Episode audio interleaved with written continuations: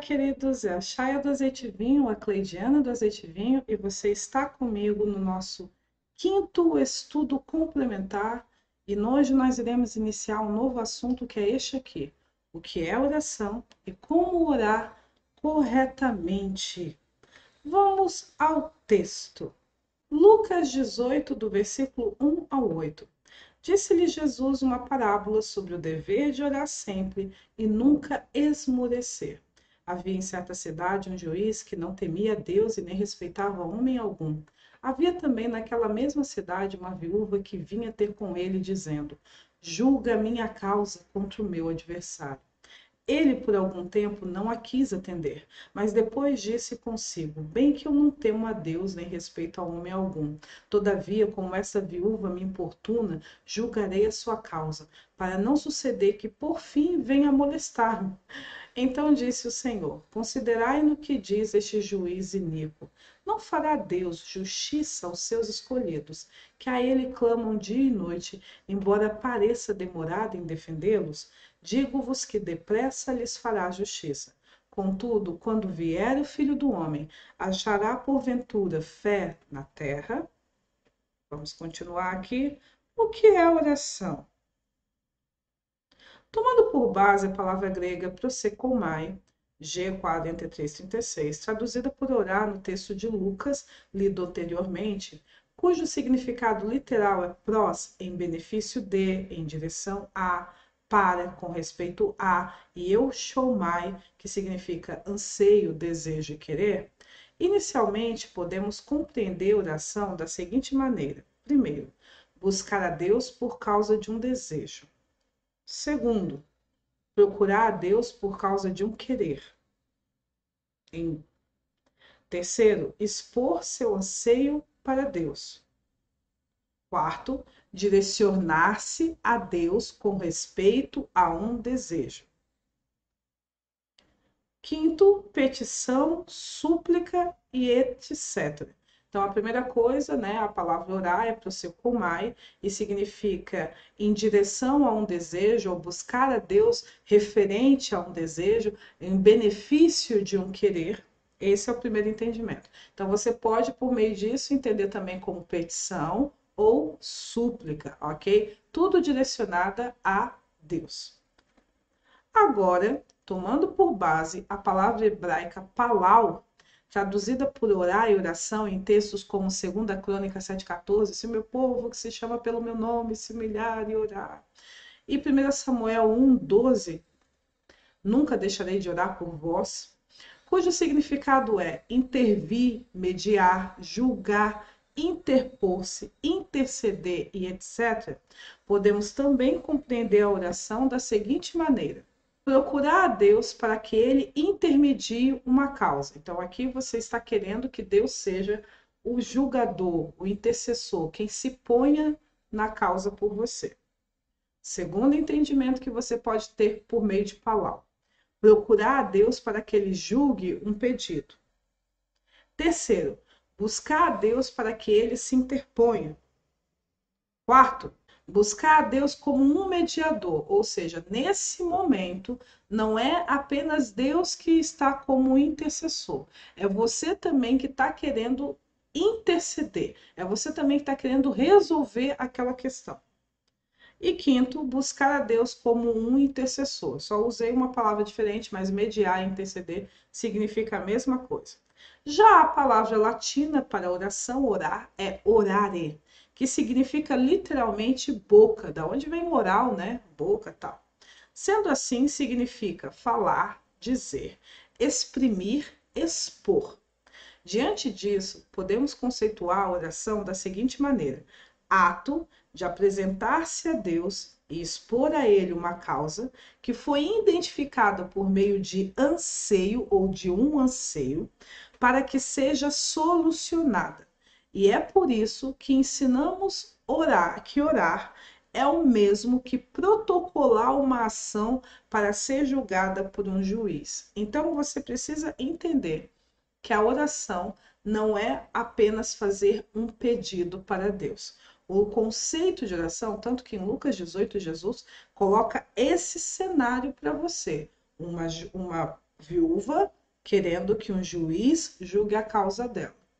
Então, o que, que você começa a perceber nesse entendimento? Que a oração é quando você protocola uma ação para que um juiz, que nesse caso é Deus, julgue a sua causa. Por causa disso, precisa haver de você um desejo de justiça. Então, você precisa ser uma pessoa, e a gente vai falar um pouquinho melhor sobre isso também hoje, que queira que as coisas sejam solucionadas. Então, ao mesmo tempo que você quer que Deus solucione, também está partindo de um desejo seu de que as coisas sejam solucionadas, mas você está apresentando a sua causa para o juiz para que ele determine a melhor maneira de resolver essa questão certo? Entendeu desse, desse aspecto? Então, o que você faz, né? Se você já botou um processo na justiça, esse processo, essa, é, esse processo é uma ação protocolada pelo advogado para poder é, ser julgada por um juiz. Esse, dessa maneira é que você tem que entender a oração, certo? Então, vamos continuar aqui. O ambiente da oração. Vamos falar um pouquinho sobre ele agora.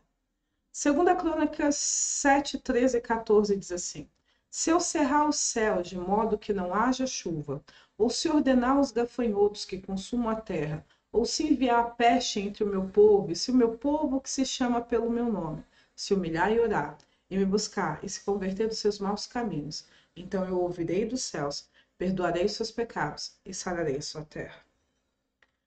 1 João 5, 14 e 15. E essa é a confiança que temos para com ele que se pedirmos alguma coisa segundo a sua vontade, ele nos ouve. E se sabemos que ele nos ouve em tudo quanto lhe pedimos, estamos certos de que obtemos os pedidos que lhe temos feito. Isaías 43, 26. Desperta minha memória, entremos juntos em juízo. Apresenta as tuas razões para que possas justificar-te.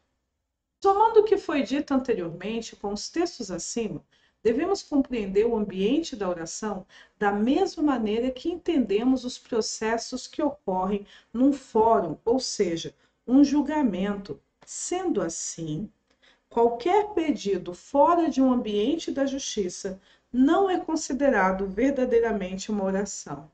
Então, o que, que acontece? Quando você coloca uma causa para um juiz julgar, você quer que a justiça seja feita. E geralmente, né, a religião fez você entender que a oração é quando você faz qualquer coisa para Deus atender a sua necessidade. Qualquer coisa. Você vai jejuar 50 dias se precisar, você vai deixar de comer o X que tu gosta, porque tem uns que acreditam que jejum é. Hoje eu tô fazendo jejum de Coca-Cola, então eu parei de beber Coca-Cola, né? Religião é uma porcaria mesmo. Aí você faz qualquer coisa para que Deus, você, se tiver que se bater, você se bate, se tiver que caminhar 50 milhas, você caminha, você fará qualquer coisa desde que Deus atenda o seu desejo. Só que oração não é isso. Oração é quando você coloca a sua causa diante do juiz para que a justiça seja feita. Para que ele julgue essa situação da forma correta. Não é que ele vai fazer as coisas da forma como você quer. Quando você se coloca diante de Deus para que ele faça as coisas da forma como você quer e não das, da forma como as coisas devem ser feitas, você não está orando. Você está fazendo birra, você está fazendo manha, você está sendo teimoso. Por quê? Porque você não aceita outra realidade além daquilo que está no seu coração, mas você não nem verificou se o que está no seu coração está certo. E quando você protocola uma ação para um juiz, você quer que a justiça seja feita. Por quê? Porque você identificou uma injustiça, você identificou um erro, você identificou uma coisa que está fora do correto. Então você quer que as coisas fiquem restituídas, que voltem para o correto. Só que, e é dessa forma que você tem que entender a oração. A oração vai ser atendida, porque o que, que diz lá em Crônicas? Se meu povo que se chama pelo meu nome se humilhar e orar e buscar a minha face. Termina por aí? Não. E se converter dos seus maus caminhos. Ou seja, não termina na parte do orar e me buscar, termina no se converter dos seus maus caminhos. Então, se eles quererem as coisas de forma correta e justa, se eles quererem um alinhamento com a justiça, eu ouvirei dos céus, eu perdoarei os seus pecados e eu vou sarar a sua terra. Por quê? Porque se nós pedirmos a Deus de acordo com a sua vontade, que eu já ensinei para vocês, que é, que é outro nome para a justiça, nós temos certeza de que Ele nos ouve. E nós, por termos certeza de que Ele nos ouve, sabemos que seremos atendidos em tudo aquilo que lhe pedirmos. Por quê? Porque o ambiente da oração é o ambiente de justiça. Você tem que querer que as coisas sejam resolvidas de forma correta, para que isso seja considerado no oração. Se isso não estiver no seu coração, se a justiça não estiver no seu coração, o que você está fazendo não é oração. O que você está fazendo é birra. Por quê? Porque e você está cometendo iniquidade, porque o iníquo quer assim, ele promove o mal, ele quer obter vantagem sobre tudo, mesmo quando aquilo que ele quer prejudica os demais. Ele não se importa com isso, desde que ele seja atendido. E Deus não escuta oração fundamentada na iniquidade. Nenhuma causa apresentada a Deus com um coração cheio de iniquidade, que esteja visando apenas o seu benefício próprio e nem tem certeza se aquilo que deseja está correto, é ouvido por Deus, certo? E você lê isso muito bem, porque Deus, porque os vossos pecados e as vossas iniquidades fazem separação entre vós e Deus, para que ele não vos ouça. Ok? Então, o ambiente da oração, querido, é um ambiente fundamentado na justiça. Se o seu coração não estiver em anseio pela justiça, você não será ouvido, você não será atendido, e isso nunca será considerado uma oração. Vamos lá. Princípios corretos para a oração. Uma vez que compreendemos que a oração é um ambiente de execução da justiça, ainda que seja criado mediante a exposição de um desejo, anseio ou querer, ou seja, ainda que o ambiente né, da oração é, surgiu por causa da exposição do que está no seu coração para Deus, ele ainda é a execução da justiça. Se faz necessário atentarmos para as seguintes posturas ou princípios.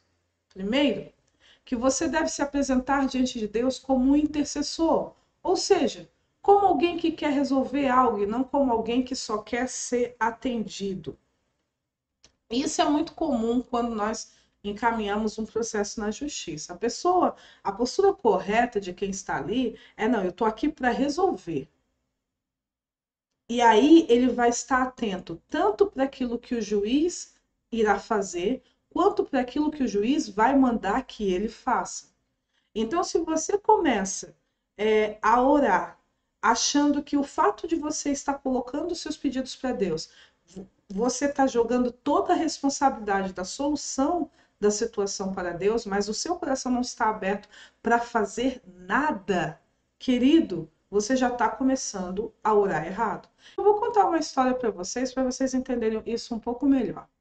É, alguns anos atrás, né, havia uma irmã, né, uma irmã né, na, na, na, religião, que toda reunião de oração ela pedia é, oração para a gente saber, para a gente orar pelo filho rebelde dela. Toda oração era a mesma coisa.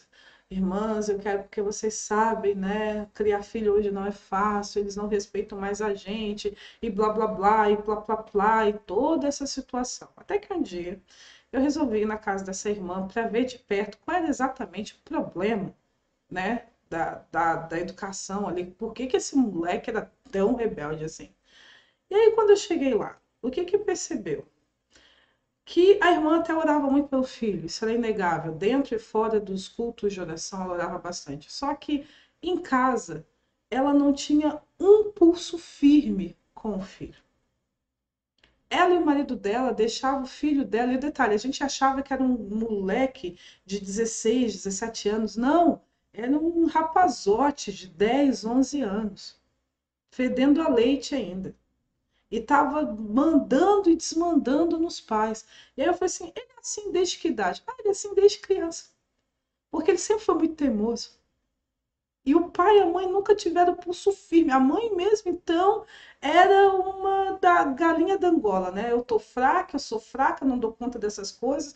E o médio pulso firme que tinha na casa era do marido. E aí o que, que aconteceu? A criança cresceu, com 10, 11 anos, sempre foi o rei da casa, nunca foi dito para ele que ele não era o rei da casa, então ele cresceu achando que era o rei e aí começou a chegar, foi piorando, né, de, de, de, de teimosia e birra, passou para agressão, de agressão começou a, a fazer e agora ele tinha um critério para entrar no quarto, ele com 10 anos, para os pais entrarem no quarto, tinha que pedir autorização tinha que pedir autorização, porque senão não entrava. Aí eu falei assim, irmã, é o seguinte, você tem que orar com o coração de um intercessor, como alguém que quer resolver uma situação. Só que tem aspectos que é de Deus. Sim, Deus vai expulsar o demônio da, que, da coisa, a intercessão vai fazer com que o espírito da iniquidade que está assolando seu filho seja retirado, mas existe um papel que você tem, você e seu marido tem que desempenhar aqui também. Esse moleque precisa ser corrigido. Esse rapaz precisa perceber que ele não é o rei da casa. Vocês têm que colocar pulso firme. É para ter colocado desde que ele começou a falar e andar, ok? Lá pelo um ano e pouco já tem que começar a puxar o, o freio, que senão daqui a pouco tá dando a sua cara. Mas agora dá tempo ainda, sabe? Vai, faz um intensivão, coisa, mas você e seu marido precisam fazer o seu filho entender que vocês são autoridade na vida dele. Não ele. Não é ele quem manda na casa. Na verdade, a justiça deveria governar aqui, mas quem são os executores da justiça principais nessa família é você e seu marido. E ele precisa se posicionar dessa forma. Então, e muitas vezes a pessoa ora, mas ela não está disposta também a tomar ações para resolver. Ela não tem um coração de um intercessor, alguém que se colocou na brecha para resolver uma situação. Então, querido, eu quero que você entenda isso. O seu coração precisa estar disposto para é, pedir a Deus para que execute a justiça, mas também está disposto que você faça também o que precisa ser feito. Se você não tiver o coração de fazer isso, a sua oração não será atendida. Você vê lá em Isaías 58, Deus falando assim: você jejuam para contendas e rixas, e você jejum para que seja feito todo o vosso trabalho. Por quê? Porque existe uma parte do processo que é minha e que é sua para fazer, e que Deus não vai fazer. E você pode ficar 50 anos orando sobre isso. Deus não vai fazer. Aquela conversa que você tem que ter, Deus não vai fazer. Ele vai te direcionar, te dar sabedoria, colocar as palavras na tua boca, mostrar para você a rota mais correta de como você tem que agir, mas você ainda vai ter que ir lá e meter a mão para fazer. Certo? Então, esse é o primeiro princípio de uma postura correta para uma oração efetiva que funcione, que deu certo. Então, vamos usar os outros princípios aqui Segundo, sendo assim, você deve procurar se preparar tanto para o agir de Deus quanto para o seu agir. Em outras palavras, se prepare para fazer tudo o que for necessário para a resolução da questão e não somente queira que Deus execute todas as ações. Já falamos sobre isso. Terceiro, que o ato de orar não lhe dá garantias de vitória, pois oração é uma causa que se apresenta ao juiz e ele pode lhe favorecer ou não. E isso é um outro problema que na religião ocorre muito. As pessoas acham assim: eu não entendo por que isso não deu certo, porque eu orei. Eu não entendo por que esse casamento não está dando certo, porque antes de casar eu orei muito por esse casamento. Só que o fato de você ter orado, meu amor, não lhe dá garantia de vitória. A oração é uma causa que você apresenta ao juiz e ele pode aprovar a sua causa e ele pode desfavorecer a sua causa. Ele pode entender dentro da análise dele que o que você está pedindo é injusto. E ele pode te dizer não. Então não é porque você está orando que automaticamente você está salvaguardado por Deus. Não, eu orei do início ao fim sobre essa questão. Então eu sei que Deus vai abençoar. O ato de orar não lhe dá garantias de vitória, porque oração é quando você apresenta uma causa para o juiz e ele pode entender que você está justo sobre isso, como ele também pode entender que você está incorreto sobre isso. Por quê? Porque o ambiente da oração é a justiça. Então, tira essa ilusão da sua cabeça, porque eu tô orando, então vai funcionar. Não, amor. O que vai funcionar é se for justo para você, se for correto para você. Não porque você decidiu sacrificar-se orando a Deus, ok? Vamos continuar aqui. Quarto, sendo assim, o que garante a vitória não é o ato de orar, mas o alinhamento com a justiça. Se o pedido for justo, será atendido. Se não for, será negado. Quinto, por isso é necessário preparar o coração tanto para o sim quanto para o não de Deus, pois você deve ansiar pela justiça mais do que pelo desejo de ser atendido. Para isso, você deve cultivar mãos limpas e coração puro. Então você deve ansiar pela justiça mais do que desejo de ser atendido. Por quê? Porque o iníquo, querido, ele não se importa com a justiça. Ele quer ser atendido. O iníquo, ele não. E você vê isso. O que é um traficante? Um traficante é alguém que faz a sua riqueza, a sua fortuna sobre a desgraça dos outros. Ele sobrevive pela miséria dos outros. Ele olha e vê, aquele ali tem uma família desestruturada, aquela ali tem uma família desestruturada, aquela ali precisa tá fugindo, é uma covarde, está fugindo de enfrentar seus problemas de frente. Ah, então eu vou utilizar da miséria emocional dela, da, da, da fragilidade emocional dela, e por meio da miséria dela, eu vou fazer a minha riqueza. Então, eu não me importo que eu estou destruindo a vida daquela pessoa vendendo aquela droga lá para ela. Eu não me importo que eu estou destruindo toda uma família, um pai, uma mãe, irmãos, tudo, porque eu estou matando aquele ser ali. Eu não me importo. É vantajoso para mim? Então que o resto se exploda. E o iníquo pensa sempre assim, então, querido.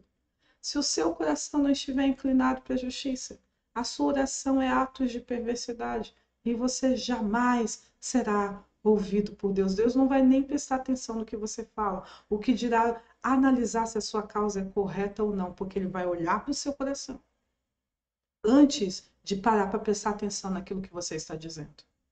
E você vê isso nas escrituras. Jeremias 17 deixa muito claro: Eu, Senhor, sondo mente e coração. Isto para dar a cada um segundo o seu proceder, segundo o fruto de suas ações. Eu vou analisar o seu coração antes de prestar atenção ao que você está fazendo ou antes de prestar atenção ao que você está falando. Porque Hebreus 4, a palavra de Deus é viva e eficaz ao ponto de dividir espírito da alma e é apta para discernir as intenções e os propósitos do coração queira o correto mais do que deseja ser atendido, porque todos os iníquos, injustos e pecadores são assim. Todos os criminosos agem exatamente da mesma maneira. A sua oração vai ser ouvida para ser analisada e julgada se o seu coração estiver inclinado pela, para a justiça. Se não tiver, querido, não, Deus não vai nem escutar você. Você vai ficar 50 anos orando e ninguém nunca te ouviu. Você vai estar falando para as paredes. Ok? Vamos dar continuidade aqui. A importância de mãos limpas e um coração puro. Vamos aos textos. Salmo 24, 3, 5 diz assim: Quem subirá ao monte do Senhor? Quem há de permanecer no seu santo lugar? O que é limpo de mãos e puro de coração, que não entrega sua alma à falsidade e nem julga dolosamente. Este obterá do Senhor a bênção e a justiça do Deus da sua salvação. Outro texto, Hebreus 10, 19 e 22, diz assim: Tendo, pois, irmãos, intrepidez para entrar no Santo dos Santos, pelo sangue de Jesus, o novo e vivo caminho que ele nos consagrou pelo véu, isto é, pela sua carne, e tendo grande sacerdote sobre a casa de Deus, nos aproximemos com sincero coração, em plena certeza de fé, tendo o coração purificado de má consciência e lavado o corpo com água pura. Mãos limpas ou corpo lavado com água pura. Mãos ou corpos é um símbolo para ações, sendo assim, mãos limpas fala sobre ações puras, limpas, inocentes. Para estar ou permanecer diante de Deus, é necessário que seus atos estejam justificados, ou sejam justos. Entenda, Deus é misericordioso, contudo jamais inocente ou culpado. Na 1:1:3 Por isso, a culpa, caso haja, precisa ser tratada devidamente antes de apresentar seu pedido ao juiz de toda a terra. Gênesis 2:25, Salmos 94:2 coração puro de má consciência. O coração puro é o que chamamos de coração neutro. E você vai aprender conosco que ele é necessário não apenas para oração, mas ele é necessário para qualquer ato de justiça que você estabeleça na sua vida. Fala de um coração que não se entrega à falsidade, ou seja, que não se prende ao engano. Sendo assim, um coração puro ama a verdade dos fatos mais do que deseja ter suas ideias, opiniões respaldadas. Quer estar certo mais do que ter razão. Por isso, trata todas as impressões, as suas e de outros, como irrelevantes até que elas sejam devidamente comprovadas como verdadeira. Então, o que, que acontece? Você vai apresentar aqui, a gente está falando sobre é, mãos é, limpas e coração puro dentro de um contexto de oração. Mas você precisa desse fundamento para qualquer ato de justiça que você for executar, ok? Então, um, uma mão limpa quer dizer pessoa, você tem que estar tá certa de que essa situação não é responsabilidade sua. De que as coisas na sua vida chegaram no nível que chegou porque não houve realmente nenhuma participação sua nela. Porque se há um crime seu aí, esse crime precisa ser corrigido. Esse crime precisa ser tratado primeiro, antes de você começar a fazer exigências para Deus. Então, se há um, como o caso daquela irmã e daquele irmão, eles estavam orando pelo filho que estava tendo um comportamento rebelde, mas eles estavam agindo como criminosos, eles não estavam educando o filho na admoestação, no conselho do Senhor, eles não estavam criando filhos de acordo com a justiça de Deus. Eles estavam permitindo que a iniquidade ficasse, permanecesse no coração do filho deles. Por quê? Porque a tolice, a estupidez faz parte do coração da criança, mas a vara da disciplina está lá em Provérbios, vai afugentar delas, mas os pais não queriam disciplinar os filhos, nem com repreensão verbais, nem com fisicamente, e nem com cortes de, de, de recursos e verbas. Não, você não vai ter isso até que você entenda que você não tem que agir dessa maneira. Eles vão deixar o, o moleque solto, criado como se não tivesse pai e mãe na vida como se estivesse vivendo no meio da floresta. Havia culpa sobre eles, havia pecado sobre eles. E eles estavam querendo, Deus, corrige-nos. Mas, querido, primeiro tem que tratar a sua iniquidade, a sua culpa. A sua mentalidade precisa mudar. Essa situação aconteceu por culpa sua. Essa culpa tem que ser tratada antes de nós resolvermos o problema que a sua culpa gerou. Por quê? Porque o que sustenta essa realidade é a sua culpa. Então, para você permanecer, as suas mãos têm que estar limpas, o seu corpo tem que estar lavado com água pura, porque é por meio do corpo que você executa a justiça ou a injustiça. Ok? Tem que estar limpo. Ok? E outra coisa é um coração puro de má consciência. Tecnicamente, é um coração que não se prende ao engano, que não se prende à falsidade. Ou seja, você não quer ser respaldado mais do que você anseia em estar certo. Eu, isso é uma coisa que eu faço, querido, eu quero estar certa. Eu não quero ter razão. Eu só quero ter razão se eu tiver certa. Se eu tiver errada, eu quero abrir mão do como eu estou pensando, de como eu estou sentindo a respeito disso, porque eu quero a verdade dos fatos. Então, se a forma como eu estou interpretando essa situação está correta, eu quero que Deus me mostre e me prove que eu estou correta.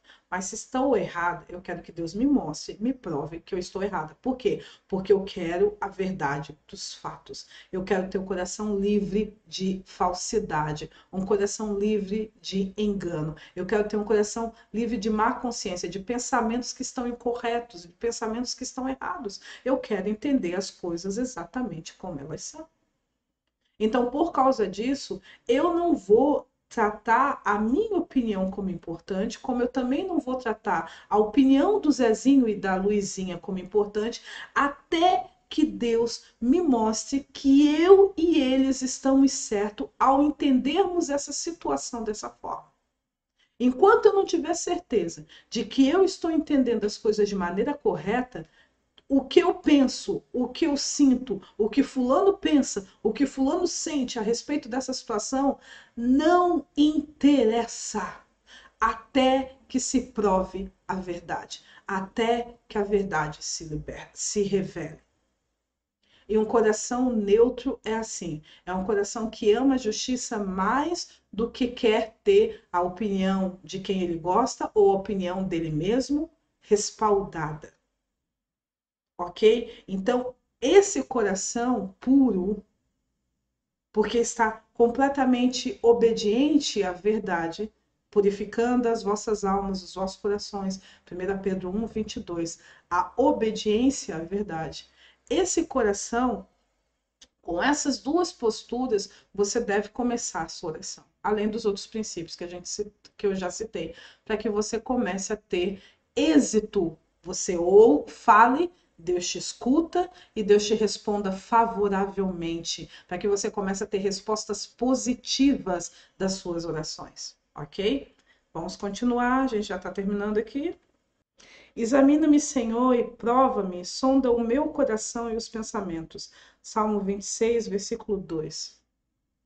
Sonda-me, ó Deus, e conhece o meu coração. Prova-me e conhece os meus pensamentos. Vê se há em mim algum caminho mau e guia-me pelo caminho eterno. Salmo 139, versículo 23 e 24. Por causa disso, sempre ensinamos que antes de apresentar suas causas a Deus, se faz necessário uma sondagem no coração, uma busca a Deus por esclarecimento pelos próprios atos e pensamentos, um tempo de quebrantamento e contrição, onde a busca pela verdade se torne maior do que qualquer outro desejo, que o desejo de viver uma vida justa seja mais importante do que ser meramente atendido. Então, antes de expor as suas petições, e não há nada de errado, sabe? Uma, um, a, a religião ela tem dois extremos, né? Ou você passa a sua vida toda pedindo coisas para Deus, ou você não pede nada e só agradece. Amor, faça os dois. Não tem problema nenhum de você pedir coisas a Deus. Não tem problema nenhum de você agradecer a Deus. Faça os dois, só que faça isso dentro de posturas corretas, visão correta, dentro de princípios corretos. E é isso que eu quero ensinar para você nos próximos estudos complementares. São princípios corretos. Eu não vou ensinar para você técnica de orar. Eu quero ensinar para você quais são, como um sionita ora, baseado em quais fundamentos um sionita ora como nós nos apresentamos a nossa causa diante de Deus. E é com o desejo pela justiça. E é com o desejo de que a, a, a gente entenda que nós estamos enxergando as coisas de forma certa, que há uma compreensão se isso é resultado das nossas ações ou não, nós precisamos querer saber. Por quê? Porque Deus jamais é inocente culpado enquanto não houver a devida tratativa da culpa, enquanto não houver o correto arrependimento, que você vai entender isso perfeitamente no último arco da série Doutrina Nível 1, que a gente vai falar sobre a doutrina de Cristo, e obviamente iremos falar sobre o arrependimento. Se não houver um correto arrependimento e a culpa não for tratada devidamente, você pode berrar, explodir suas cordas vocais, e você jamais será ouvido por Deus. E se ele não te escuta, o que dirá analisar a sua causa para julgá-la? Se não houver mãos limpas e coração puro, se não houver um desejo realmente de que as coisas ocorram como elas devem ocorrer, querido, você vai se matar como você vê. A religião, eles oram muito até. Tem religiões que oram cinco vezes por dia e eles não são atendidos. Nesse período de enfermidade, de, de, de, de pandemia que teve na que está tendo no mundo, quanto de templos estão orando e as coisas permanecem iguais. Primeiro porque eles não discerniram o propósito de tudo isso, né? E Deus não vai agir as coisas só porque você está querendo, antes de te passar o contexto de como é, como você deve interpretar essa, esse momento. Mas também você percebe assim que não vai funcionar por quê?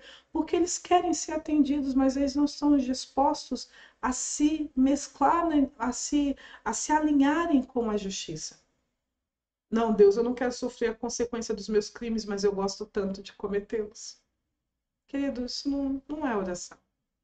E isso não é o, a postura correta de alguém que está chegando diante do juiz de toda a terra para julgar a sua causa. Se você não está disposto a se alinhar com a justiça, Deus não vai nem perder tempo de escutar você.